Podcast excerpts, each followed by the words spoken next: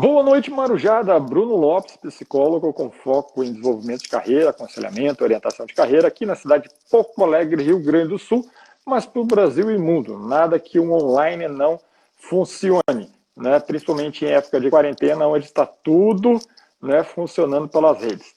Uh, sejam todos aí muito bem-vindos e os que forem escutar depois no nosso, no nosso podcast, né? E também assistir a nossa gravação no, na, na playlist do YouTube.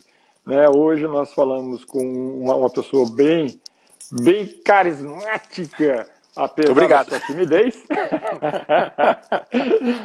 Mas um grande amigo, Gustavo Almeida, anestesista, que vai falar um pouquinho sobre a sua seu processo de escolha, a sua vida, a sua carreira e principalmente esta atividade que eu não me lembro, já passei algumas feiras, mas eu nunca vi um anestesista indo a uma escola né? É difícil a gente conseguir levar alguns profissionais.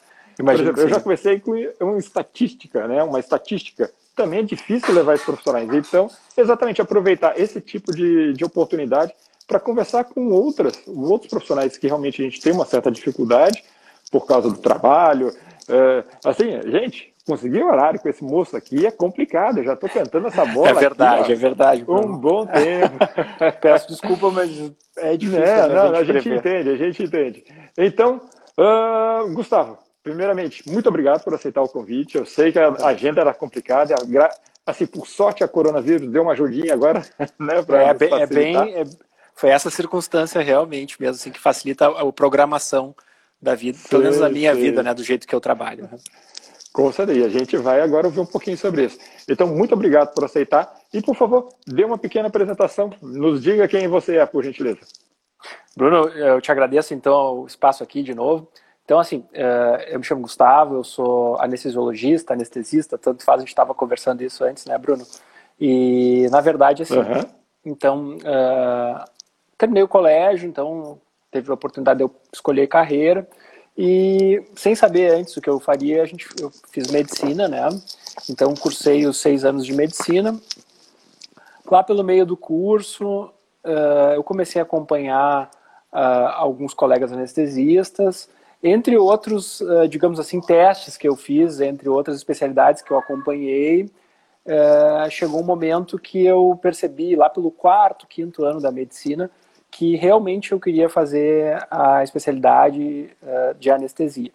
Então, eu continuei o curso normalmente até o sexto ano, fiz alguns estágios a mais em outros hospitais, para conhecer outros serviços que apresentavam a residência, que é essencial para que a gente faça, então, o, o, a nossa especialização, né, a residência uhum. em anestesiologia. Então, foi ficando cada vez mais forte, no fim da faculdade, então a gente tem um, um, outro processo seletivo, no qual a gente, a gente quem quer fazer alguma especialidade uh, precisa prestar esse exame. Então eu prestei exame para anestesiologia, passei e depois disso tudo, então fiz mais três anos então de residência, né, uh, de especialização, de mão na massa mesmo, com, junto com estudo. Então mergulhar na, na profissão e, e, ao mesmo tempo com uh, correndo junto a parte didática, né, que nos, no qual que é importantíssima também. Então, então assim eu fiz a residência de anestesia. Quando eu terminei a residência de anestesiologia, eu, eu quis fazer mais um ano. Eu fiz mais um ano numa área de atuação da anestesia. Então, uhum. eu terminei os três anos de, anestesia, eu fui para, eu vim, vim aqui para o Hospital de Clínicas, eu fiz então uh, mais um ano de área de atuação em dor e medicina paliativa. Então, eu, além de anestesiologista, eu sou, eu tenho como área de atuação também uh, o tratamento de dor crônica e a medicina paliativa, que é aquela medicina uh, de quem tem uma doença que não tem a oportunidade de tratamento e já está em fase de final de, de enfim, uh, os tratamentos Sim. não são uhum. curativos, não tem expectativa de tratar só de Sim. dar conforto pro, e uma qualidade de vida no fim da vida, né? Basicamente Perfeito. a formação é essa, não sei se era mais ou menos por aí que tu queria que eu entrasse. Uau, não, já deu um panorama geral aqui. Isso é Sim, muito bom. para a gente começar a discutir. Com certeza. Então tá, então só para começar aqui, né, que as pessoas fiquem Sim. livres aí, aí para fazer os seus comentários e os seus, uh, as suas anotações. Luciano, realmente trabalho show, Bruno sempre trazendo novos assuntos. E isso é importante, sempre trazer assuntos que não são aquilo da rotina. Não adianta nada eu trazer um advogado, um médico. Eu quero trazer um anestesista, eu quero tra trazer o pessoal da, da instrumentalização. Meu Deus, como seria ótimo. Ainda quero encontrar alguém lá. Se tiver indicação, me manda. Manda, ah, Aí, ó, Letícia se interessou pelo assunto, muito bem. Tomara que a internet funcione. E o G Poleto, seja bem-vindo. Ah, meu colega Gustavo? de faculdade, Gustavo. Poleto. Uhum. Radiologista, Isso. se não me engano. Radiologista, muito bem. Ó, se, se eu, eu, não estou com a data aqui, mas no final do mês a gente vai ter um baita de um assunto também sobre é, física médica. Né? Vou trazer um baita, um baita camarada aqui para falar sobre física médica também. Uh, Gustavo, uh, deixa eu só, só para a gente deixar bem claro para o pessoal. Uh, se eu te perguntar o que, que é um anestesista, o que, que você me responderia? Bom, uh, assim, bem didaticamente, nós somos um médico que, uh, que a gente chama perioperatório, ou seja, o peri inclui o antes, o durante e o depois da, da, da cirurgia. Então a gente uh, vê o paciente antes, se possível, na maioria das vezes é possível, graças a Deus eu trabalho numa equipe que permite isso. Então a gente uhum. pre pode preparar o paciente, orientar o paciente, uh, prever problemas e manejar os problemas antes, e aí no dia da anestesia fazer a anestesia, né, indicada para o procedimento para aquele paciente, e cuidá-lo no período imediato de pós-cirurgia. De, de pós -cirurgia.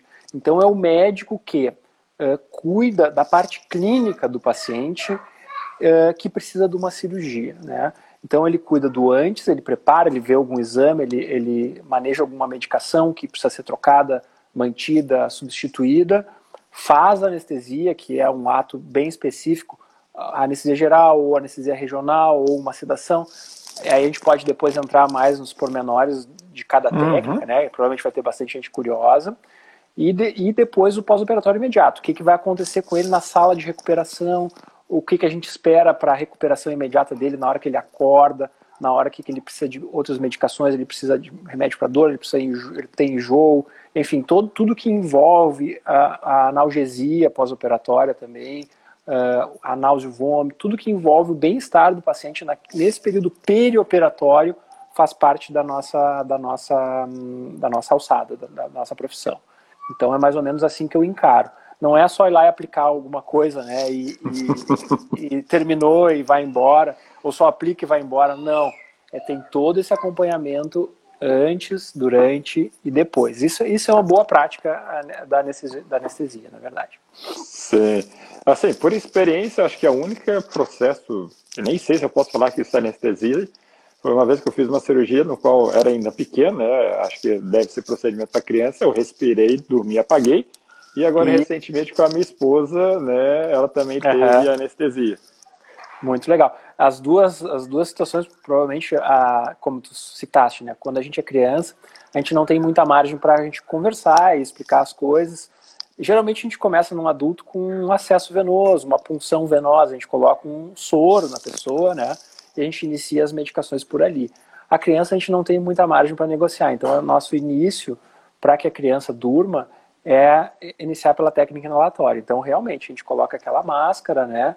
Faz o paciente ventilar naquele, naquele oxigênio, junto com o gás, com, enfim, com os agentes inalatórios, e a criança dorme, e a partir daí que a gente entra com, com, com, com enfim, com o soro e outras coisas que são mais doloridas para a gente explicar para a criança, né, de fato.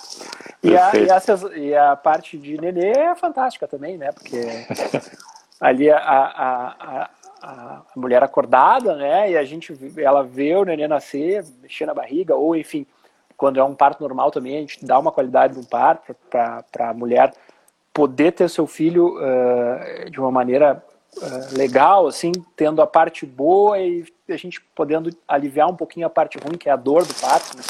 É muito gratificante, às vezes, quando a gente Sim. consegue fazer uma boa analgesia de parto também e a gente consegue que, que esse momento, que é muito especial, né? Tu sabe bem, Bruno, há pouco tempo tu teve aí, eu já tive duas uh, vezes também. Loucura! É, é, bem, é bem, bem gratificante, assim, esse momento. Uh, vou deixar o parto, porque é uma, uma experiência que eu tive recente, né, para depois, que eu acho que vai, sim, vai ficar sim. legal esse ponto.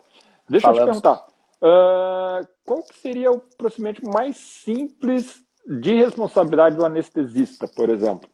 O que, assim, é, é, é, um dentista aplica anestesia local, aquela coisa, mas isso não Perfeito. é uma responsabilidade do, do médico anestesista. Qual seria o procedimento mais simples que você tem noção de que existe a obrigatoriedade de ser um médico anestesista para fazer essa aplicação? Bom, uh, vale a gente abordar assim, talvez uh, o que que eu, que, como é que eu tenho, como é que é o meu enfoque assim da gente que está no dia a dia.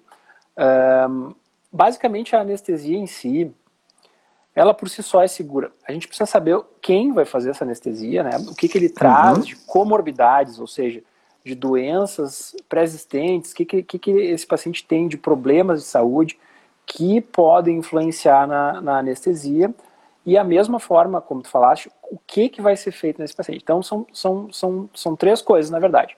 Quem é o paciente, que anestesia ele vai fazer e que cirurgia ele vai fazer. Essas três coisas são fundamentais para a gente dar, dar a entender a simplicidade do que, que pode ser simples e o que, que pode não ser simples. Uh, dentro das, dentro desse raciocínio, assim, a gente pensando nos pacientes saudáveis, então, assim. Sim, perfeito. Sempre um paciente que tem outras comorbidades, que tem outras doenças, pode não se enquadrar nesse, nesse, nessa simplificação que eu vou fazer aqui. Uhum.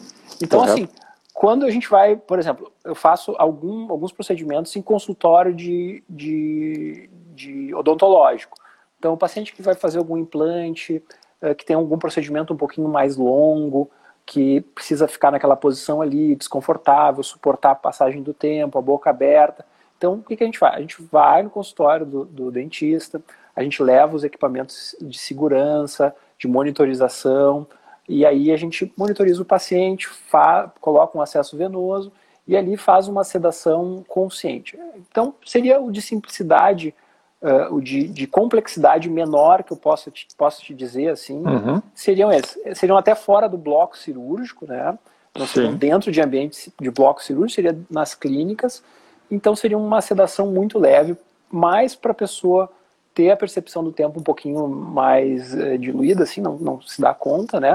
Mas não tem o intuito de fazer a pessoa dormir, porque ela tem que colaborar, ela tem que manter a, a boca aberta, ela tem que engolir, a, a, o, enfim, o material que às vezes fica, fica, que escorre. Então, assim, se fosse por simplicidade, eu poderia te dizer esse procedimento aí. Entre outros que a gente faz também no bloco, simples também, uh, vasectomia, uh, enfim, sedação. Mas também pra, pra... várias coisas sobre estética, né? Estética também, algumas coisas dá para ser feito com sedação também. Mas aí é. dentro do bloco, aí eu já, já a gente já tem mais a, a possibilidade de ter uma anestesia um pouco mais profunda, digamos assim, né? Ter uma complexidade um pouco maior de procedimentos, mesmo simples, podem ser, ser então eh, convertidos para para procedimentos mais complicados. Então a gente tem que estar atento a tudo. A gente tem que estar pre preparado, na verdade, assim, né? Mas os mais simples que eu posso te citar são, são é por aí. Assim. Perfeito. Então tá, então também deixando um abraço aí para Melissa, para Mari e para Natiele. Sejam bem-vindas. E fique à vontade para questionar o moço aí. Uh, e para aquelas pessoas que adoram assistir seriados de, uh, de residência médica, média, operação, até onde né, vai uma anestesia? Eu consigo deixar uma pessoa durante uma semana né, sem consciência ou consciente, não sei qual é o termo, o termo técnico, mas por você ter visto já ou lido alguma coisa, até onde é o limite da anestesia? Bom, uh, a gente, uh, eu sou um anestesiologista que trabalha com cirurgias, uh, na maioria das vezes de médio porte para pequeno porte, cirurgias ambulatoriais, mas na minha uhum. formação fiz de tudo, tá? Cirurgias de grande porte, cirurgias de, uh, enfim, horas e horas. Então, assim, não há um limite específico, assim, ah, tal, após tal hora a gente teria que parar por causa disso ou daquilo. Mas há uma certa questão que é a fisiologia do, da pessoa e a cirurgia em si também, o que, que, ela, o que, que a cirurgia está afetando no dedo da pessoa. Se por uma, por, por, indo para um outro lado, tá? Ah, pacientes de UTI que precisam ficar sedados por questões que são ah, crônicas e podem demorar a, a, a melhorar, eles podem ficar sedados por semanas sem problema nenhum. A sedação em si, ela não, não, não, não teria problema da gente prolongar ela. O que acontece em, em, cirurgia é que ela é muito mais dinâmica que esses quadros aí que eu te falei de UTI. A cirurgia em si, ela causa algumas alterações. Então, grandes cirurgias acabam causando alterações uh, fisiológicas, uh, hematológicas, perda de sangue, né? perda de hemocomponentes, uh, de, depressão, mudanças de temperatura, perda de temperatura, então uhum. uh, mudanças hidroeletrolíticas que acabam uh, fazendo com que a gente tente sempre minimizar o tempo cirúrgico, né? O tempo Sim. anestésico, ele invariavelmente vai ter que acompanhar o tempo cirúrgico. Então, assim, a gente entra junto, é, uma, é um time, né? A gente entra junto para resolver um problema do paciente. Então, nós somos uma equipe que está ali prontos para resolver aquele problema. A gente vai até onde uh, o problema nos levar, ou a gente vê que o problema às vezes é maior do que a gente pode fazer também. Então, o que às vezes acontece. Então, a gente Sim. tem que ter esses limites também. A, a equipe tem que estar conversando sempre para saber até onde que a gente pode ir. É, eu posso dar, dar segurança para o cirurgião, olha, daqui a gente está indo bem, vamos conseguir, posso dizer, dar um feedback um pouco negativo para eles, olha, vamos, vamos tentar fazer mais simples, porque o, o complexo que a gente está tentando ah, não vai ter um desfecho bom, então a gente vai sempre conversando. Limite, eu já fiquei em cirurgia de 12 horas, de 14 horas, uh, a gente tem que se preparar para isso. Uma cirurgia de 14 horas, sempre a gente tem que ter, ter uma monitorização maior, uma, uma capacidade de, de, de oferecer o que o paciente precisa maior, ou seja, você um pouquinho mais específico agora, uh, ter, uh, enfim, medicações vasoativas, drogas para manter a pressão do paciente, acesso central, um acesso que a gente possa, enfim, injetar med essas medicações, tem que ter uma monitorização mais extensa das outras coisas, exames durante o transoperatório. Então, são cirurgias mais longas, geralmente cirurgias de porte maior, que necessitam todo o engajamento de equipe maior tanto cirúrgica, anestésica, quanto de pós-operatório, e talvez uma UTI para reservar esse paciente depois. Então é, as coisas mudam de dimensão assim dentro, dentro da, mesma, da mesma profissão. Perfeito. E só finalizando então a, a primeira parte uhum. técnica. Sim. Existe uhum. uma equipe de anestesista e temos, vamos dizer, dentro do bloco ali existe uma equipe, você mais alguém é responsável pelo anestesista? Ou é um profissional anestesista junto com a equipe médica que está fazendo a cirurgia? Bom, tem, tem, diversas formas de se organizar os serviços, né? De acordo com, com enfim, com, as, com o jeito que é, que é o perfil do anestesista, né? Ele vai procurar na, na, na escolha da sua carreira o que, que, que, tem mais o seu perfil. Até dentro, da, dentro de uma profissão super específica, a gente consegue ter, ter planejamentos de carreira diferentes. Isso é legal que tu perguntaste Ótimo. já para o pessoal aí que está escolhendo profissão é interessante. Então, assim, da maneira que eu trabalho, eu tenho uma eu, eu trabalho numa equipe. Nós somos em nove colegas, tá? Uh, com a mesma formação, uh, todos certificados pela sociedade, tudo direitinho. Então, nós formamos um, um, time, nós formamos uma empresa, na verdade. Então, assim, nós atendemos os cirurgiões uh, que tem afinidade por nós, pelo nosso serviço, que vem na nossa empresa, uma empresa que presta um bom serviço, ou seja, que oferece pré-anestésio, tem uma sede boa. Então, assim, tem toda uma. uma, uma temos plantões para atender urgência, então a gente, a gente oferece uma série de vantagens para os cirurgiões, uhum. que é bem interessante da parte, da parte de mercado, assim. Então o cirurgião gosta. Então a gente atende então o cirurgião, tá? na, na minha organização. Então, quando tem o, o, meu colega lá, ah, é urologista, eu vou fazer uma cirurgia grande amanhã, vou fazer uma cirurgia, vou fazer uma nefrectomia, vou tirar, vou precisar de um rim, para está com câncer no rim.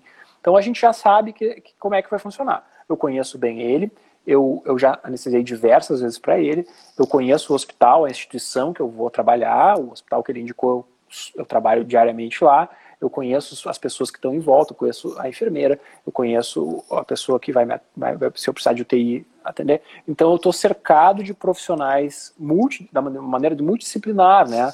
Então assim, vai ter a enfermeira, Sim. vai ter o técnico de enfermagem, vai ter uh, o, o pessoal da UTI, vai ter o fisioterapeuta que depois vai fazer fisioterapia respiratória, vai ter tem uma porção de pessoas que a gente trabalha junto, assim, em alguma interface, em algum momento a gente a gente conversa e, e fala. Então assim, a, a gente se conhece. Então é esse sentido de equipe, sim. Tá? Com relação especificamente a anestesia, tá?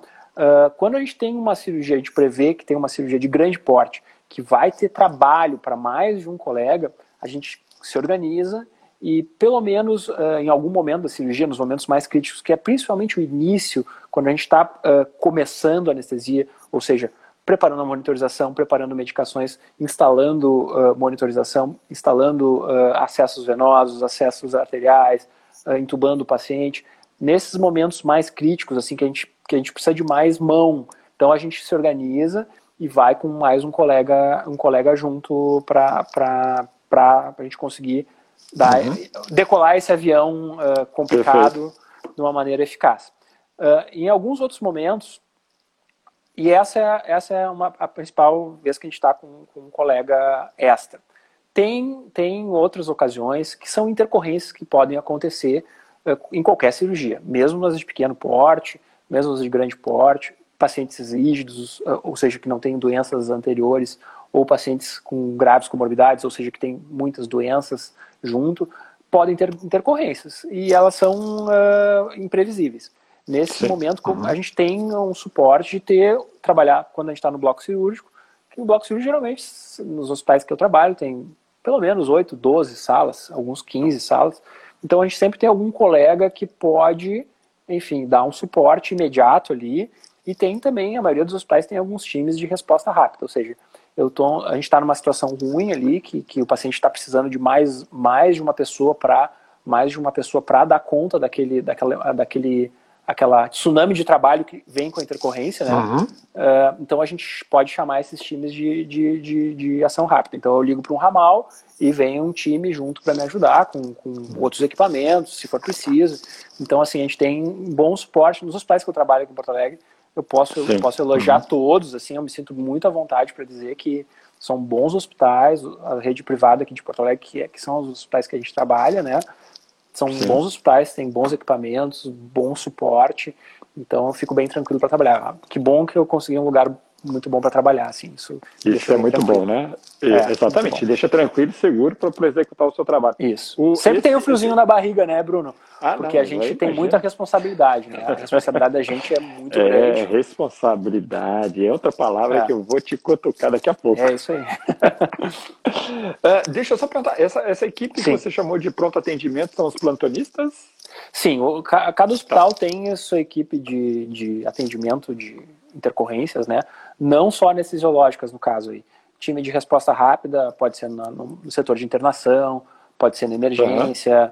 pode ser em qualquer local do hospital que tenha uma intercorrência grave, tu pode chamar esses, esses profissionais que tem ali é, pelo menos um médico pronto com, com tudo que precisa para atender essas intercorrências. Perfeito. Ana, bem-vinda também, fique à vontade. E Mônica, temos uma primeira pergunta. Como é a rotina de um anestesista? Você sai de uma cirurgia e, e vai e entra direto numa outra? Há uma organização de horário de trabalho? Sim, é, isso passa de novo pela aquela outro tipo de organização uh, da profissão. Tá? Então, assim, quando a gente termina a residência de cirurgia, tu, tu vai escolher mais ou menos como é que tu quer organizar a tua carreira. Então, assim, tem muitas pessoas que optam por, por emprego. Tá? Então, tu faria um concurso ou uh, às vezes não precisa de concurso, um hospital privado pode abrir vagas uhum, e vai ter o um processo seletivo deles e tu entra na, na, de acordo com os horários que o hospital te, te determinar. Geralmente são pra, eh, geralmente os hospitais privados têm poucos plantonistas uh, do jeito que a saúde aqui em Porto Alegre se organiza, tem poucos plantonistas do hospital anestesiologistas. Então a gente vai encontrar em centros obstétricos, principalmente, tá? No COS que a gente chama, né? Que é para uhum. intercorrências obstétricas, né? Para urgências obstétricas que são quando tem é urgência urgentíssima, né? Não, não dá para adiar. E então os pais se preparam para que isso não aconteça, não tenha nenhuma demanda não assistida. É, e tem, é, e raramente para bloco eles têm algum plantonista, é raro. E nos hospitais públicos não, são sempre anestesiologistas por emprego. Então, no hospital de clínicas, é, todos os hospitais públicos, no Hospital Conceição, enfim, todos os hospitais públicos vão ter concursados que vão atender a demanda e a organização deles vai ser por horário. Então, ah, meu, minha, meu dia hoje começa às 7, termina às 19, bateu às 19, chega o próximo, ele, ele sai, bate ponto e vai embora. Tá? Uh, essa é uma forma de organizar. Tá? Tem uma outra forma de organizar a carreira, que seria uh, tu ser freelancer, tu é livre, tu não tem, uhum. tu trabalha sozinho, tu tem os teus cirurgiões por afinidade, atende um cirurgião plástico, atende um ortopedista, atende diversos outros uh, especialidades, enfim, que tu for, que tu tiver de afinidade, tu consegue atender, só que tu fica sozinho. Então, quando o cirurgião marca a cirurgia, tu vai naquela cirurgia. A agenda é dele, não é tua. Então, Sim. tu não teria a possibilidade de escolher horários, nem saber quando é que hora tu volta para casa. Depende da agenda do cirurgião, ele marcou, tu vai lá. Ele tem uma, ele tá, tu tá em casa dormindo, sangrou um paciente dele, te chama, tu acorda, vai embora e vai vai atender. E tem a questão intermediária, que seria mais ou menos que é o jeito que eu me organizo.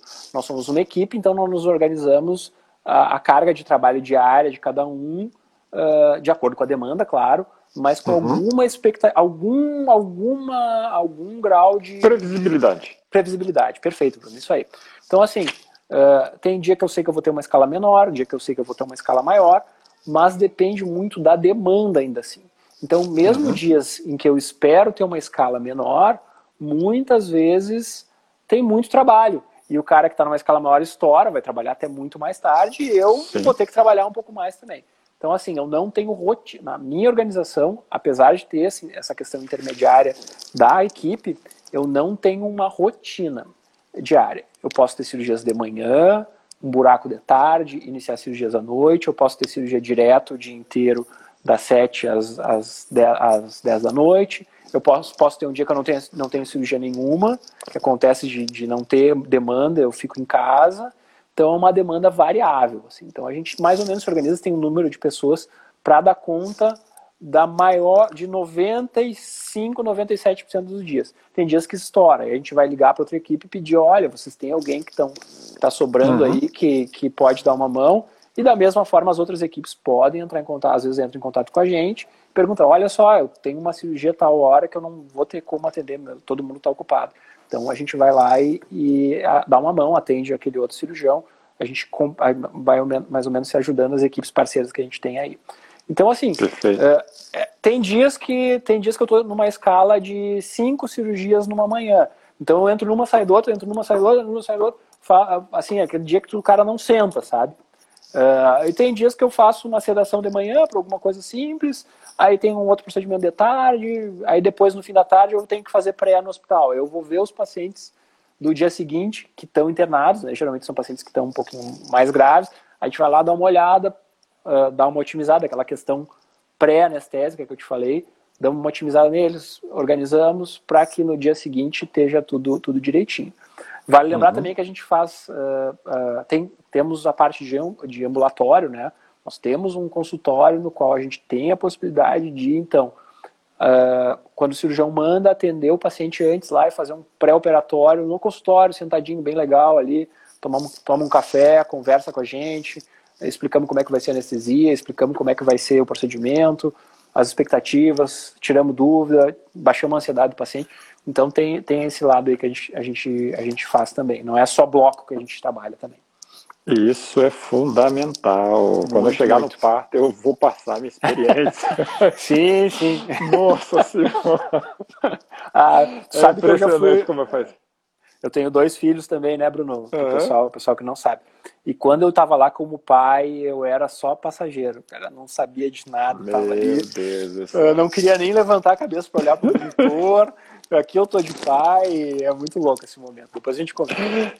Perfeito. Gustavo, para não perder, tem uma outra pergunta aqui, só não perder Sim. o ritmo da, do, do programa, vamos dizer assim.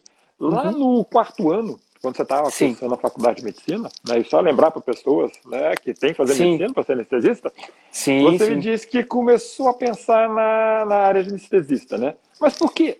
Ir ali naquele caminho da anestesista, anestesia e não ir para cardiologia e não para isso? O que foi que realmente te puxou, né? Ou que você acredita ter puxado, né, para essa área? Interessante. Não, é, é, assim, quando a gente, pelo menos a minha ideia quando eu entrei na faculdade Sim, de medicina, perfeito. eu entrei muito aberto, assim, eu não tinha nenhuma, eu não sonhava em ser nada, assim, antes de, é, não tem assim, ah, eu vou ser médico, mas o que que, que especialidade, não tinha ideia. Então, as coisas ao longo da faculdade, a gente vai tendo a oportunidade de, de além da, da parte teórica, a gente começa ali, uh, na minha faculdade foi relativamente cedo, a gente vai para o hospital, ali começa a ter a cadeira de semiologia, que a gente aprende a conversar com o paciente, Então, a, a, aos poucos, a gente vai sendo apresentado às outras especialidades. Tá? Então, tu vai sendo apresentado para a parte clínica, tu vai sendo apresentado para ginecologia, para pediatria, para as áreas uh, radiologia, para as áreas cirúrgicas específicas. E, e, eu tinha feito já estágio em, em área cirúrgica, eu tinha feito estágio de cirurgia geral, muito precoce, cedo, né? No primeiro, segundo ano. Depois eu fiz um outro estágio eh, e, em medicina interna. Medicina interna não fiz estágio, na verdade, eu fui monitor, então eu uhum. tinha, eu era monitor de, da medicina interna, que, é, que seria, digamos assim, para o pessoal entender, a clínica geral, tá? Então, assim, eu via pacientes clínicos no andar, para achar para monitoria, enfim, então eu tinha essa convivência clínica bastante, bastante, eu experimentei bem, é isso que eu estou tentando chegar ao ponto. Eu fiz outra Perfeito. área cirúrgica, eu fiz estágio em neurocirurgia também, para ver como é que funcionava uma, uma, uma, parte bem, uma cirurgia bem complexa, assim, para ver uh, se aquilo me, me, chamava atenção. E em algum momento, uh, dentro do bloco ali, uh, as pessoas mais experientes falaram, olha, tem um anestesista aqui que é legal, que é o Dr. Jaime Heck, que é um cara assim, é, fantástico. É, por que, que tu não conversa com o Gêmeo ali, ver qual é que é, ver um estágio contigo? Eu falei, bah, tá bom, vou fazer uma, uma, outra, uma outra área, assim, além das áreas, uma área muito clínica, uma área muito cirúrgica. Aí eu achei uhum. que é uma coisa de bloco, que eu gostava de entrar e tal, gostava daquele, gosto desse ambiente de... Uh, ali é quando a gente entra no bloco, a gente se despe, literalmente, né? Veste aquela outra roupa no bloco e o mundo atrás fica e a gente entra para trabalhar, né? Então isso, isso me chamava muito a atenção, sem, ser, sem pensar em anestesia ou cirurgia, isso já me, já, já me chamava a atenção. Uhum. Então eu gostava, bah, agora eu entrei aqui, aqui eu mergulho e vou trabalhar, entendeu? O mundo fica para trás. E aí eu fiz um estágio com, com a anestesiologia da PUC, com, com o Jaime Heck. E com o Dr. Regis Aquino também, que, que também, fan, pessoas fantásticas. E o, e ele, o Dr. Jaime foi muito inspirador, porque ele, ele faz anestesia assim, é, como uma arte, assim, é, por, como por música que se diz o, o, o, assim, é, o jargão, né? Então eu via uhum. ele trabalhando e via assim, ah, eu quero fazer isso aqui. Ele, ele fazia com uma facilidade, com casos complexos, assim, com uma tranquilidade, com uma, com uma, com uma enfim, destreza, né? E, e, ao mesmo tempo ele era tão, tão generoso com a gente, assim, ele deixava a gente botar a mão. Então, tu vê um aluno de terceiro, quarto ano ali já praticando a profissão de fato, assim. E aquilo para mim foi, foi fundamental, foi marcante, assim. Eu posso te dizer que o, o Dr. Jamie Heck foi um grande inspirador para mim, assim. Eu, eu até hoje tenho algum contato com ele lá na PUC, ainda, ele ainda trabalha bastante ainda, ele é um anestesista já de mais idade, mas ele está muito bem assim fisicamente e trabalha bem, ainda faz casos difíceis. E, e, e agradeço muito a ele porque ele foi um inspirador. Talvez se a gente, às vezes, a, a, muitas escolhas são muito emocionais, assim, junta coisas que tu já mais ou menos imagina gostar, né, Bruno? Mas, Você tem uma tendência, mas, né? Mas precisa daquele empurrão mas tem aquele cara que te mostra, pá, isso aqui é demais, isso aqui faz isso aqui que é Com legal. Certeza. Então, então, esse cara foi um cara que me inspirou muito e que, que, que foi o turning point, assim, foi ali que eu virei a chave e dizer, não, é isso aqui que eu vou fazer.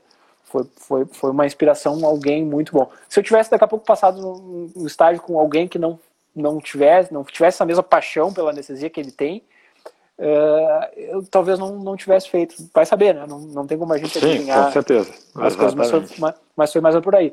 E olhando também a profissão, completando assim o, o a parte claro. isso de inspiração. E aí a parte do que, que eu gosto na, na anestesiologia. É uma profissão muito dinâmica. Então, assim, uh, ação e reação. Tu, tu, tem, tu faz um, tu tem uma, uma, uma ação em seguida, tu vai ter a reação àquela, àquela atuação.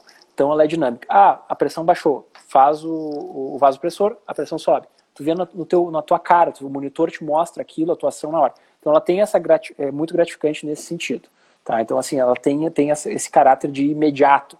Ah, e isso é, isso é bem gratificante. Assim, é, eu, não, eu não me via ah, prescrevendo um antipertensivo e esperando três meses para a pessoa voltar para a gente repetir um exame para ver se estava bom ou não estava. Entendi. Então, uhum. então, assim, isso, isso, isso me chamava atenção na medicina também, a questão da, da, da, da dinâmica. Ótimo. Leandro, bem-vindo, e a Mari também. Fica aí, Mari e Maciel, bem-vindos né, para a nossa conversa de hoje. Ok. Então, tá, você ficou mais ou menos entre quatro anos, finalizando lá a faculdade em seis, né? E Sim, entrando uh -huh. na residência, né? Sim. Uh -huh. uh, esses três anos de residência, depois mais um, que é agora o último da dor crônica. Isso tudo é o que você Isso, chama de R, R, né? Isso. Seriam. Um, residen a residência seria de anestesiologia, seria o R1, R2, R3. E como, tecnicamente, seria um R4, tá? Mas a gente não pode tá. chamar assim uh, porque é uma área de atuação. Uma área de atuação, ela, ela, no caso, ela não é específica para anestesiologia. É, poderia ser feito por anestesiologistas, quem fez medicina interna, ou seja, quem fez mais dois ou três anos de, de que o pessoal chama uh, vulgarmente de clínica médica, mas é medicina interna, medicina de hospital, e cirurgião também, quem tem uh, cirurgia geral feito também. Então, esses três, três profissionais podem ter essa área de atuação em dor e medicina paliativa. Ótimo. E eu acho que eu vou chamar sobre clínica geral ainda. Uhum. tá, mas aí a pergunta é o quê? Terminei esses, deixa eu fazer os cálculos aqui rapidinho, quase quatro anos, dez? Quatro anos, dez quatro anos, anos. né? Dez três anos, anos obriga... Três anos para ser anestesista, né? Três anos para ser O meu quarto okay. ano foi, foi opcional. Então tá, então nove anos aí de estudo, como é que foi essa... Uh... E agora? Vamos entrar no mercado de trabalho, né? Isso. Vamos sair da residência e vamos trabalhar. Como é que foi esse processo? Bom, e o que é você bem... está vendo hoje, né, o pessoal entrando no mercado para a área da anestesia. Isso, perfeito. Uh, bom, a gente no, no fim da residência, eu, eu, lembro assim, do primeiro ano é muito legal porque a gente está aprendendo tudo, aquela coisa, aquela mar vindo de informação, informação, né? No segundo ano é muito legal porque tu já está sabendo fazer as coisas, né? E tem algum, já tem bastante informação, então tu tá ali, tem um suporte, né? Tu tem, tu tem outras pessoas mais experientes ali do teu lado que são que, que é, são os contratados, os professores, né, que podem te ajudar. E no terceiro ano tem todo tudo isso e tem mais a ansiedade de o que, que vai acontecer comigo depois. Então o terceiro ano uhum. não é uhum. tão legal assim, né? pelo menos não foi para mim. Eu já estava ansioso em saber o que, que ia acontecer comigo. Tinham, tinham duas coisas que estavam acontecendo na, na, eu fiz eu fiz minha formação uh, de anestesiologia no, no centro integrado uh, de Santa Catarina, tá? da Secretaria de Estado de Santa Catarina, ou seja, eu fiz, eu fiz em Santa Catarina. Então eu sou porto-alegrense e fui para Santa Catarina fazer residência. Então, quando eu estava no fim da residência, eu estava eu tava aberto ainda para enfim para saber o que, que eu fazer. Então, o que acontece? Começam a chegar algumas propostas, tá? Principalmente na residência que eu faço, que é uma organização de equipe, tá? A gente acaba se influenciando com, com o formato do que de quem te ensinou. Então, assim, eu me imaginava numa equipe, tá? Então, assim, uhum. na minha cabeça já já estava já tava, uh, já pensado que eu, tinha, eu quero entrar uhum. para uma equipe de anestesiologia. Então, chegaram algumas propostas. Então, assim, eu tive proposta, então, de Caxias do Sul, eu fui visitar o pessoal de Caxias, lá são várias equipes, eu fui visitar uma delas. Eu tive proposta do pessoal de Bento também, que é uma equipe só também. Uh, e tive proposta de uma das equipes de, de da, enfim, que, que, de Florianópolis também, que eu tive contato também com o pessoal. A equipe que fez a minha formação, naquele instante, não estava precisando de, de mais anestesiologistas, estavam com a demanda deles suprida, mas Perfeito. eles me disseram, olha, fica ligado, Gustavo, que daqui a pouco, ano que vem, tu volta aqui, vamos ver, eu, tinha uma, eu tenho um bom relacionamento com, com, com, com o pessoal ali da, da, da, da, do grupo que fez a residência, né? Então ele, ele, eles, eles tinham uma, bom, uma boa avaliação minha então eles, eles sabiam, é uma pena, é, eu fiquei com a impressão assim, é uma pena te deixar aí agora, mas eu não posso te dar emprego agora. Isso que, isso que pareceu para mim, né? Uhum. E aí, então, eu, eu bom, eu, eu, pensei, não, na, na, outra equipe de Florianópolis eu não pretendia entrar, eu não, não, não era o que eu imaginava, assim, profissionalmente. Na é, Caxias e Bento, Caxias principalmente, que eu fui lá visitar, serviço espetacular, muito legal, assim, mas eu não me imaginava morando em Caxias, então eu, eu, eu não quis e eu pensei, não, então vou voltar para casa, vou voltar para Porto Alegre. Então, aí nesse mesmo, nesse mesmo momento, eu voltei para Porto Alegre. E como eu como não tinha feito formação aqui, eu não tinha nenhuma proposta, não tinha nenhuma, nenhuma brecha para entrar no mercado de trabalho diretamente em Porto Alegre. Pelo menos assim, sair da residência e começar, tá? E a, e a ansiedade é grande, tu não pensa assim, não, vou vir para Porto Alegre, vou ficar aqui esperando vai, vai, alguma coisa vai acontecer. E eu não sou, não sou assim. Eu sou, eu vou na frente. Então, o que, que aconteceu? Eu falei, não, a oportunidade que eu tenho é fazer uma outra residência que eu gosto. E ficando um ano em Porto Alegre, aprendendo mais, enfim, isso vai me abrir portas e daqui a pouco eu tô, eu tô, eu tô no, no mercado em Porto Alegre também. Então, entrei na, fiz prova para residência, passei, entrei na residência, uh, fiz, a, fiz a residência. Quando eu estava terminando a residência, no fim da residência, abri um concurso para o Hospital de Clínicas para ser anestesista, eu passei. Passei no concurso uhum. e aí negociei lá com a, com a minha chefe, que era gente fina, e, e entendeu que eu estava me inserindo no mercado de trabalho, faltava poucos, pouco tempo de residência, e ela falou assim, não, assume teu emprego, que a gente dá a de fazer tua carga horária aqui na residência também. Então eu toquei Perfeito. residência e um contrato no clínicas lá ao mesmo tempo, trabalhando horrores. E hum, terminei a residência. Quando eu estava terminando a residência, já estava com uns dois, três meses de contrato, uh, aconteceu uma coisa muito legal, assim, é uma história, uma história interessante. Veio uma colega minha de faculdade, a, a, a Daniela, que já que tinha também terminado a residência junto com eu no ano anterior, ou seja, ela já estava no mercado de trabalho, ela, ela é otorrino, tá? E falou comigo, olha só, a equipe que me atende, que é a equipe que eu estou hoje, tá precisando de anestesista, por que que tu não... Que que tu, posso dar o teu telefone para eles? Eu falei, claro, pode. Sim. E, e aí o pessoal me ligou e eu fui conversar com eles. E naquele estágio que eu fiz com o professor Jaime, eu tinha passado também em outras especialidades, entre elas com colegas dessa equipe. E eles se lembravam de mim, do, do estágio que eu tinha feito. Eu tinha feito uhum. um bom estágio, assim, né? Então, assim, bah, Relacionamento tá volta, é tudo assim. na vida da pessoa. Então, tu vê assim, há três, uh, há seis anos atrás, cinco anos atrás, eu tinha passado uh, algum estágio com eles. Muitos deles se lembravam de mim. E aí, ah, fechou todos. Então, quer, quer vir trabalhar na equipe? Quer, mas é dedicação exclusiva. Aí eu falei, tá, mas eu tô com emprego. Eu falei, não, se, tu quiser é dedicação exclusiva, vai ter que, tu vai ter que largar o teu concurso.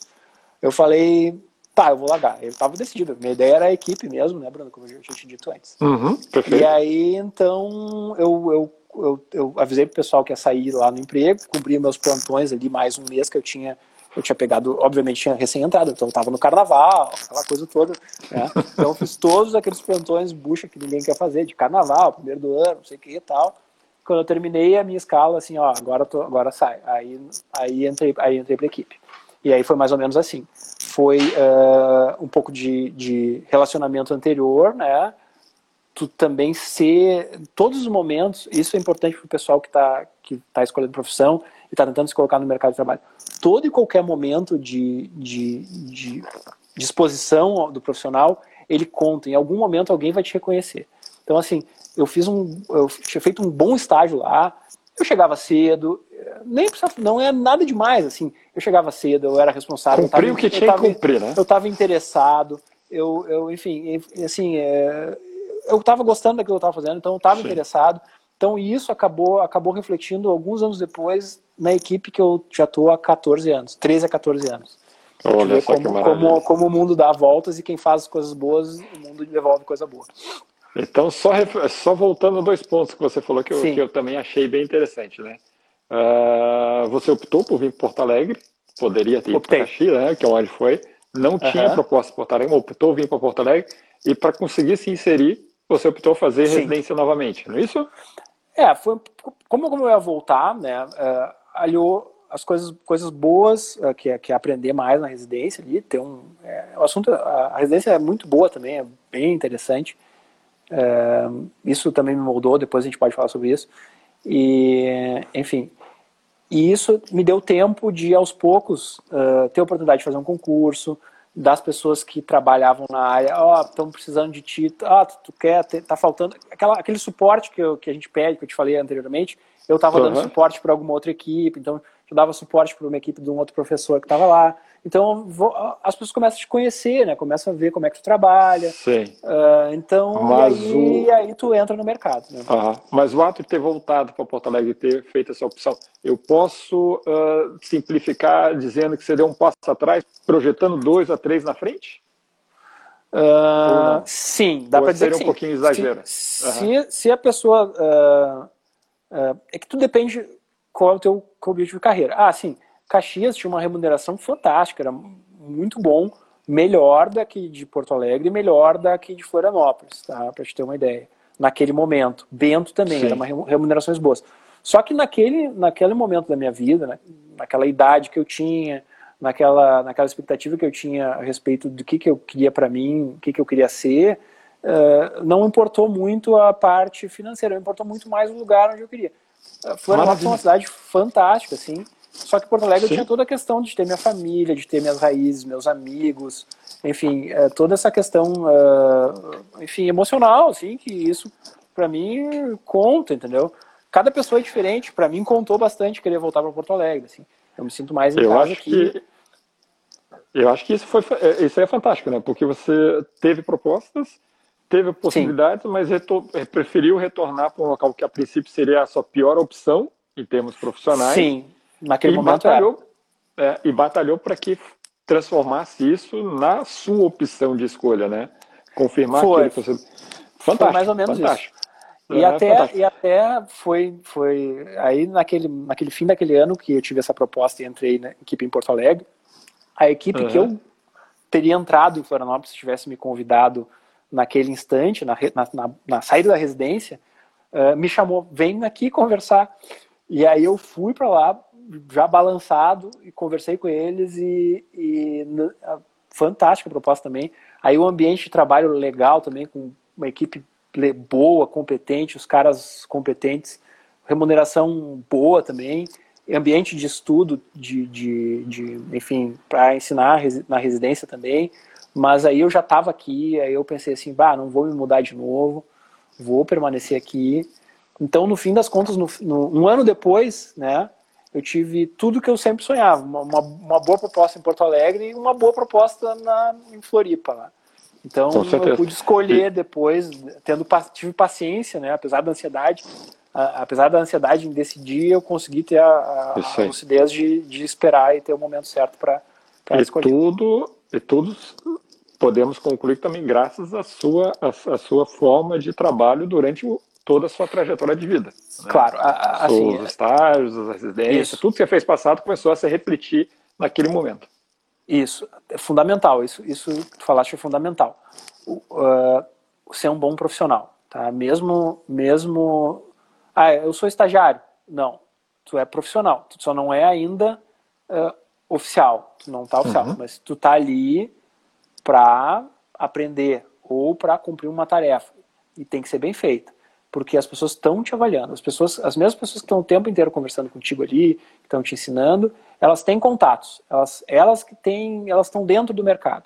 Então, se, se tu está bem relacionado, se tu é competente, se tu tá afim as coisas acabam, acabam surgindo para ti, as coisas acabam acontecendo né, de uma maneira ou de outra.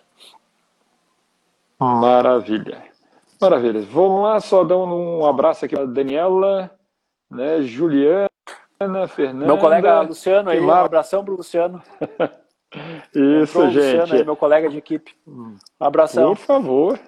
Aí, ó, é, é, é, equipe boa. Deixa eu entrar num ponto agora que é um uh, que vai, vai de acordo aí. é isso aí, Luciano. Vai, vai, vai encaixa um pouco sobre uma pergunta que a Tênica fez aqui agora recente, as habilidades. E aí eu passo um Sim. pouquinho da, da experiência lá do parto, né? Uh, claro. Provavelmente, né, você está ali, né, você, o anestesista, acabou de formar, acabou de residência, está entrando no mercado de trabalho, ou seja, acabou entrando num hospital contratado concursado, pegou todos os, os plantões possíveis e impossíveis ali. Mas aí, foi o que eu passei, né?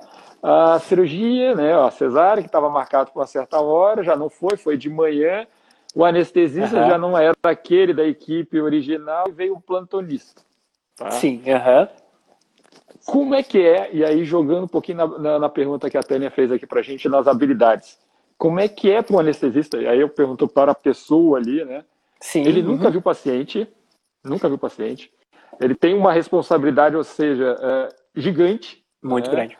Eu não posso fazer uma super, uma baixa, uma super dosagem que vai ter uma consequência, uma baixa dosagem o paciente vai ter dor. Isso. Como é que é isso tudo? Com essa habilidade, essa, essa atenção, como é que é, é, é esse momento para o anestesista? É, de fato, de fato, essa é uma grande responsabilidade da nossa, da nossa profissão. Especificamente a, a, a cesárea, ou a cesárea especificamente, é uma, é, um, é uma bem complicado da gente, assim, é, nos gera, me gera ansiedade, tá? Porque ela, ela é justamente, tu tem uma, uma, um índice terapêutico, digamos assim, tu tem pouca chance de tu pode ir para um lado de mais ou um lado de menos, como tu falaste. Uhum. A gente tem que acertar no ponto, tá? Sendo que ah, cada paciente é uma paciente, cada, enfim, cada bloqueio é um bloqueio, então a gente tem que estar tá, tá atento a tudo. Então, o que, que a gente faz? A gente mais ou menos tem uma ideia do que, que funciona para a maioria das pessoas, tá? E o que está indicado, né? Então, assim, ah, essa paciente pode fazer essa anestesia? Pode. Qual é mais ou menos a dose média para que dê tudo certo na, no bloqueio? É uma dose determinada. Então, a gente faz a média. Né? Uh, então a gente, assim, 90% das vezes a gente vai ter um bom resultado. Vai ter alguns que o resultado não vai ser o ideal. Então, o que a gente pode ter na cesárea? Ou um nível insuficiente de bloqueio, ou seja, o paciente vai ter algum grau de dor, tá? E, e percepção, tá? Ou vai ter um, um, nível de anestesia um pouco maior do que o que a gente esperava. E aí ela vai ter a pressão um pouco mais baixa, vai, a gente vai ter que lidar com a parte, a parte cardiovascular de uma maneira mais, mais é, efetiva. Tá, mas o celular parou aqui, deu uma tela preta aqui, foi tudo, foi tudo por água abaixo. Então, toda aquela Tranquilo. última parte a gente falou sobre o, os opioides aí da vida, eu acho, que eu, achei, eu acho que eu perdi, tá? Sim, Peço sim. Desculpas. Uh, você lembra alguma coisa em relação a esse último comentário? A gente pode pular. Não, isso aí não tem importância. O que eu estava comentando, vou, vou, dar uma resumida assim, daqui a pouco. É o seguinte: a, a maioria das partes das medicações anestésicas em si, elas não, não costumam causar alergia. Elas têm um índice muito baixo, muito pequeno estatisticamente, a gente desconsidera. Mas as medicações perioperatórias, aquelas outras que a gente usa junto, antibiótico, o remédio para dor, o remédio para enjoo, enfim, as medicações estão em volta do, da anestesia, essa sim tem um potencial maior de, de, de provocar alergia. É, aí tu vai me perguntar, vale a pena fazer um teste? Muito pouco provável, porque às vezes o próprio teste, se for uma reação muito efetiva, o teste vai te matar também. Então não, não se testa nada. A gente a gente está uhum. no ambiente bloco, né? Se por, for o caso de acontecer qualquer tipo de reação dessa forma, é o melhor lugar para que tu tenha isso, porque tu vai estar tá com um profissional qualificado para tratar isso, tu vai estar tá, provavelmente com acesso venoso pego, tu vai estar tá com a tua via aérea controlada, ou seja, uh, o anestesista vai estar tá te ajudando a respirar se for preciso, ou seja, uh, a gente não precisa, intercorrências acontecem, mas a gente não pode viver com medo e nem ter medo disso, é raro, é muito raro acontecer. Tá. Eu tive pou, e aí você concluía lá Uhum. E você concluía que você tem que estar pelo menos dois passos à frente de tudo que venha a acontecer, não é isso? Isso mesmo, a gente tem que estar, estar atento e tentando imaginar o pior sempre para que não aconteça. É, tá. é, assim que eu penso nesse exercício. Perfeito. E aí o Marcos, que está aqui conosco, né, ele fez uma pergunta, não, na verdade está fazendo um comentário né, sobre o trabalho Sim. do anestesista sendo um papel fundamental dentro de uma equipe, né, um papel importante.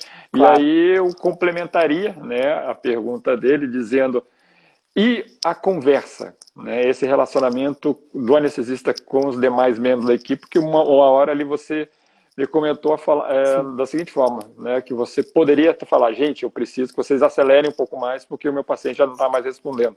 Como é que funciona Isso. esse movimento, né, esse relacionamento com os demais membros? Eu uh, tenho sorte de trabalhar numa equipe que a gente trabalha muito com cirurgiões por afinidade. Então eu tenho plena liberdade, não tenho uh, obrigação de estar com, na presença de nenhum cirurgião uh, que eu não queira estar, entendeu? Então, gente, então são relacionamentos bons, tá? Que uhum. são uh, chave para um bom, bom desfecho, um bom tratamento do nosso paciente. Por que, que eu digo isso? Porque a comunicação é fundamental. Tu não pode ter papas na língua para dizer uma coisa que, que é fundamental. E, e, tu tem que ser compreendido, tem que ter esse, esse, esse diálogo. Da mesma forma que eu tenho que ouvir muito o que o meu cirurgião está falando.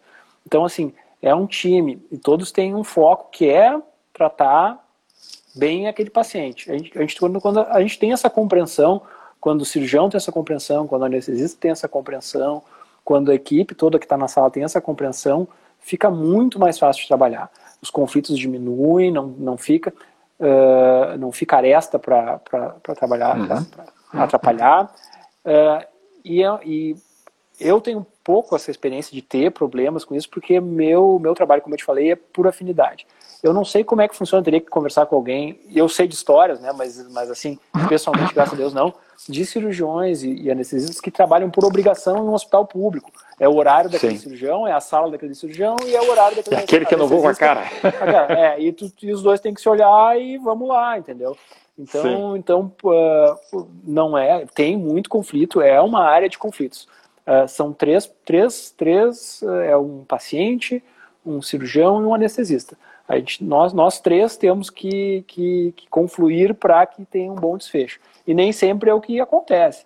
Então, às vezes, eu tenho que, eu tenho que confrontar o paciente. Assim, olha, tem um período mínimo de jejum, chegou lá e não, não, não teve o, o jejum indicado, e aí eu vou ter que dizer para ele, olha, a gente vai ter que postergar teu procedimento, a gente não pode fazer. Aí ele diz, não, mas eu, eu assumo o compromisso, eu assumo o risco, e, mas não é assim que a gente, que, que a gente trabalha. É, é, não há risco maior que a vida e não há, não tem como uma pessoa se responsabilizar pela própria vida ou eu me responsabilizar por uma coisa que, que então é um time, é um time e tem que estar tá bem azeitado, tem que estar tá funcionando. É mais ou menos assim que, Correto. eu, que, eu, que eu vejo, assim, e é assim que eu gosto de trabalhar. Não, mas tá certíssimo. Juliana, obrigado por ter voltado. Aí o Alexandre, fala Alexandre Quirino, um abraço. E o Márcio de Brasília, muito bem. Obrigado por estarem aqui. Uh, Gustavo, para a gente, então, já seguindo aí para o final e as pessoas. Opa, perfeito, ô Marcos, aí. todos na sala e todos uh, e todas as atitudes em função do melhor do paciente. Isso mesmo, Marcos. É isso aí, é isso aí. Uh, então, indo lá para o final, só para você deixar claro, então, você diz que sempre tem o, o pós, o durante e o depois do anestesista, né? É, o antes, durante e depois. O antes, durante e depois. Uh, você fala uh, que você recebe, no seu caso específico, você tem não, um ambiente próprio para receber, o próprio acompanhamento. E só para deixar um pouquinho claro o que seria o, o pós. Bom, uh, na sala, quando o paciente termina a cirurgia, ele não vai direto para o quarto, né? ele vai para uma unidade intermediária, na maioria das vezes, né, que se chama sala de recuperação pós-anestésica. Essa é uma uhum. sala coletiva que tem diversos outros pacientes que estão na mesma situação uh, que o outro, de pós-operatório. Então, acabaram de fazer a sua cirurgia e estão ali no, naquele momento despertando, então, da, da, sua, da sua cirurgia, da sua anestesia. Então, uh, o que, que acontece? Ali é a responsabilidade total do muito grande do anestesiologista, toda a equipe, mas mais do anestesiologista, porque é aquele momento que ele não está ainda pronto para sair daquele ambiente, ele ainda tem efeito da anestesia acontecendo, ele já tem condição de não precisar de um médico colado no, do lado dele, que é durante, como durante a anestesia, tá? Ele já tem, já restabeleceu muitas das suas funções respiratórias, uh, hemodinâmicas, cardiovasculares. Pre, ou resumindo, a pressão dele está boa, ele consegue uh, respirar por conta própria, com muito pouco auxílio, e, mas ainda assim ele precisa de um cuidado especial. Ele, ele ainda tem chance de ter alguma intercorrência, voltar a precisar de auxílio respiratório, ou voltar de um suporte hemodinâmico, voltar para voltar algum suporte na pressão, nos batimentos cardíacos. Uh, ele tem que observar algumas coisas específicas operatórias, o dreno dele, a evolução do, do enfim, da, da, ferida, se está sangrando, se não está, uh, enfim, uh, enfim, todo, toda uma observação de pós-operatório imediato. E ali uhum. a gente é muito ativo. Ali, quando qualquer intercorrência acontece, a gente volta e trata, a gente volta e trata, para que ele possa ir para a próxima etapa, que é, ponto, essa parte passou, agora tu pode ir para o quarto, tu pode ir para casa, né, pode ter alta, né, às vezes a cirurgia ambulatorial ele pode ir para casa, e ainda assim a gente está à disposição para aqueles pacientes que, uh, por um acaso, tiverem alguma intercorrência também anestésica uh, tardia. Por exemplo, pacientes que fazem uh, a hack, aquele bloqueio nas costas, anestesia nas costas, um, um deles pode dar dor de cabeça no pós-operatório. Então a gente vai estar à disposição para que seja visto depois isso, uh, para que seja tratado, se for o caso, para a gente explicar. Então a gente vai estar, vai estar atento. Ou o paciente que precisa de uma analgesia uh, hospitalar um pouco mais prolongada, então vai ter um catéter que a gente instalou lá na anestesia que fica depositando medicação ou recebe em bolo, recebe em, em injeções periódicas. Então a gente pode participar. Uh, então, mais ou menos assim que, que, que eu vejo o pós, pós-operatório também. Perfeito. Essa pergunta só foi para resumir, então, para dizer assim: o anestesista não é só aquele, aquele o profissional que vai lá e dá aquela agulhada. Então, tem muito mais ele, do que isso. Ele fica, ele fica com o paciente no momento que ele entra na sala de operações, toda a cirurgia, terminou a cirurgia, a gente conduz o anestesista pessoalmente o paciente para a sala de recuperação e lá então ele entrega o caso para o médico responsável pelaquela, pelaquela unidade ou pela enfermeira que está recebendo os casos ali também.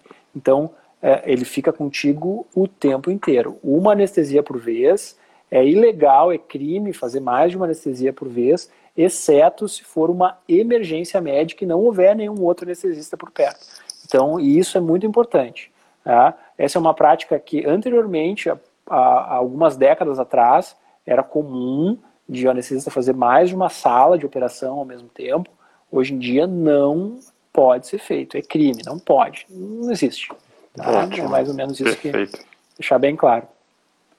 Tá, muito bom ver aqui a amplitude né, das pessoas, que é, é, é a essência desse programa, né, trazer a luz da informação sobre as, as atividades para realmente a gente ter noção do que acontece e ver o tamanho da responsabilidade que é o anestesista. Sim.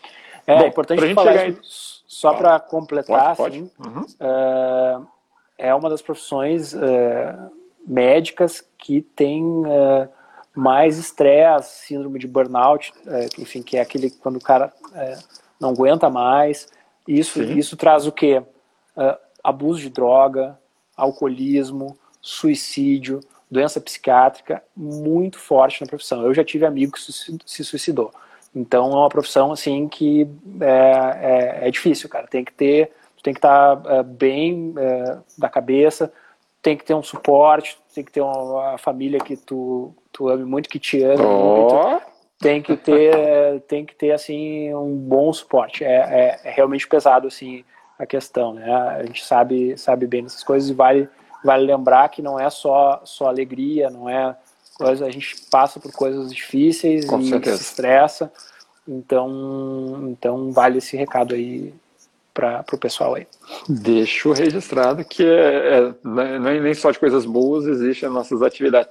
E foi por isso que eu trouxe um pouquinho da experiência, né? Porque realmente eu, eu vi aquele profissional de, de anestesia chegando ali na hora do parto, eu, eu falei, meu Deus, esse cara tá caindo de paraquedas, ele não conhece a minha esposa. Mas com certeza ele tinha toda uma preparação, tinha toda uma orientação e deu tudo certo, graças a Deus. Foi muito que bem bom.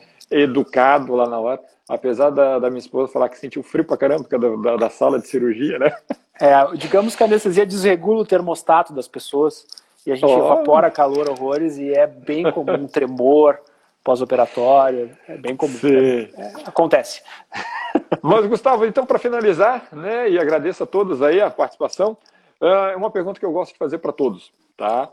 Uh, você tem aí, né, no seu dia a dia, no hospital, na, na clínica, e chega um, um jovem, uma jovem perguntando: olha, tem curiosidade, tem vontade, mas ainda não sei. E pergunto, Gustavo, vale a pena? Vale a pena? O que, que você me diria? Olha, ah, eu diria que para mim vale a pena, entendeu?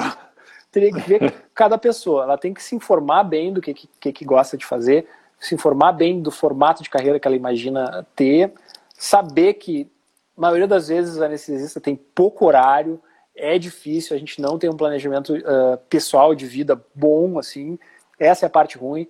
A parte boa é, se tu gosta da profissão, ela é imersiva, uh, a gente mergulha lá dentro e quando a gente anda naquele mundo, eu já te falei, já tinha comentado antes, o mundo uhum, fica para trás, a gente está ali dentro e esquece de qualquer outra coisa. Essa é a parte boa e ao mesmo tempo é a parte ruim também, né? Porque a gente esquece da, da, de tudo mesmo. Quem é que vai pegar no colégio? Não sou eu, entendeu? É, acaba Opa. sobrecarregando, às vezes, uh, o teu cônjuge, enfim, quem, quem te dá suporte, então tem que estar atento para isso. Uh, com relação à remuneração, já foi muito melhor, o mercado está inundado, né? Uh, mas ainda assim, comparar nível de se falando em Brasil, eu posso dizer que a gente é privilegiado, assim, a gente tem um salário que dá para pagar as contas bem, a pessoa se organizando dá para economizar um dinheirinho. Então, assim, economicamente é legal, a formação é dura, a prova da residência é dura, uh, mas, enfim, é mais ou menos aí que, que, que, que a funila, né? Mas claro. é uma bela profissão, uma profissão bonita. Que ótimo, então. Então, nessa noite conversamos com o Gustavo Almeida, né, anestesista aqui da cidade de Porto Alegre. Né, fico muito feliz em ter conversado com ele, ter é, aproximado uma, uma, uma, atividade que está aí no nosso ambiente, que a gente acaba mal se falando, né, né muitas vezes sobre é. isso, mas dá importância brutal sobre a, a, os efeitos né, que um, um, um, deslize né, ou um profissional mal formado pode acontecer na nossa vida. Você Só comentar alguma coisa. Colocando, uhum. Bruno, é justamente quando ninguém sabe o teu nome, nem depois, é porque deu tudo certo. Esse é, esse é o esse é o, é o é o típico anestesista. Ah, nem sei quem, não lembro o nome dele. É porque foi tudo bem, porque deu tudo certo e é assim que a gente é anônimo, na verdade. A gente é tipo o goleiro do time. Só quando dá problema é que, que, que lembra. Que vai lembrar. então tá, nessa noite começamos então com o Gustavo Mendes. Muito obrigado. Eu te agradeço, assim, Bruno. De gratidão assim muito grande.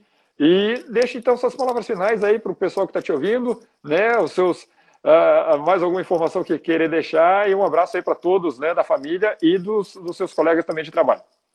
Não, agradecer aí o espaço, Bruno. Agradecer para ti. Legal estar tá aqui batendo esse papo bacana, assim. Eu fico bem à vontade, bem tranquilo. Tu sabe que eu sou um cara tímido, mas Sim. contigo a gente solta ali e vamos falando. E agradecer a todo mundo aí que está aí prestigiando também. Bacana tá ver o alcance disso tudo aí. Muito, muito legal. E deixar um beijo para a Lívia, minha esposa, que está aí me ouvindo também. É, é, é. E para os também. já tão, devem estar tá, se assim, encaminhando para a cama já. Acho bom, já está na hora. tá bom, Gustavo, valeu, muito obrigado. Uma Tudo boa noite bom aí para vocês. Valeu. Valeu, tchau, tchau. Valeu, tchau, tchau.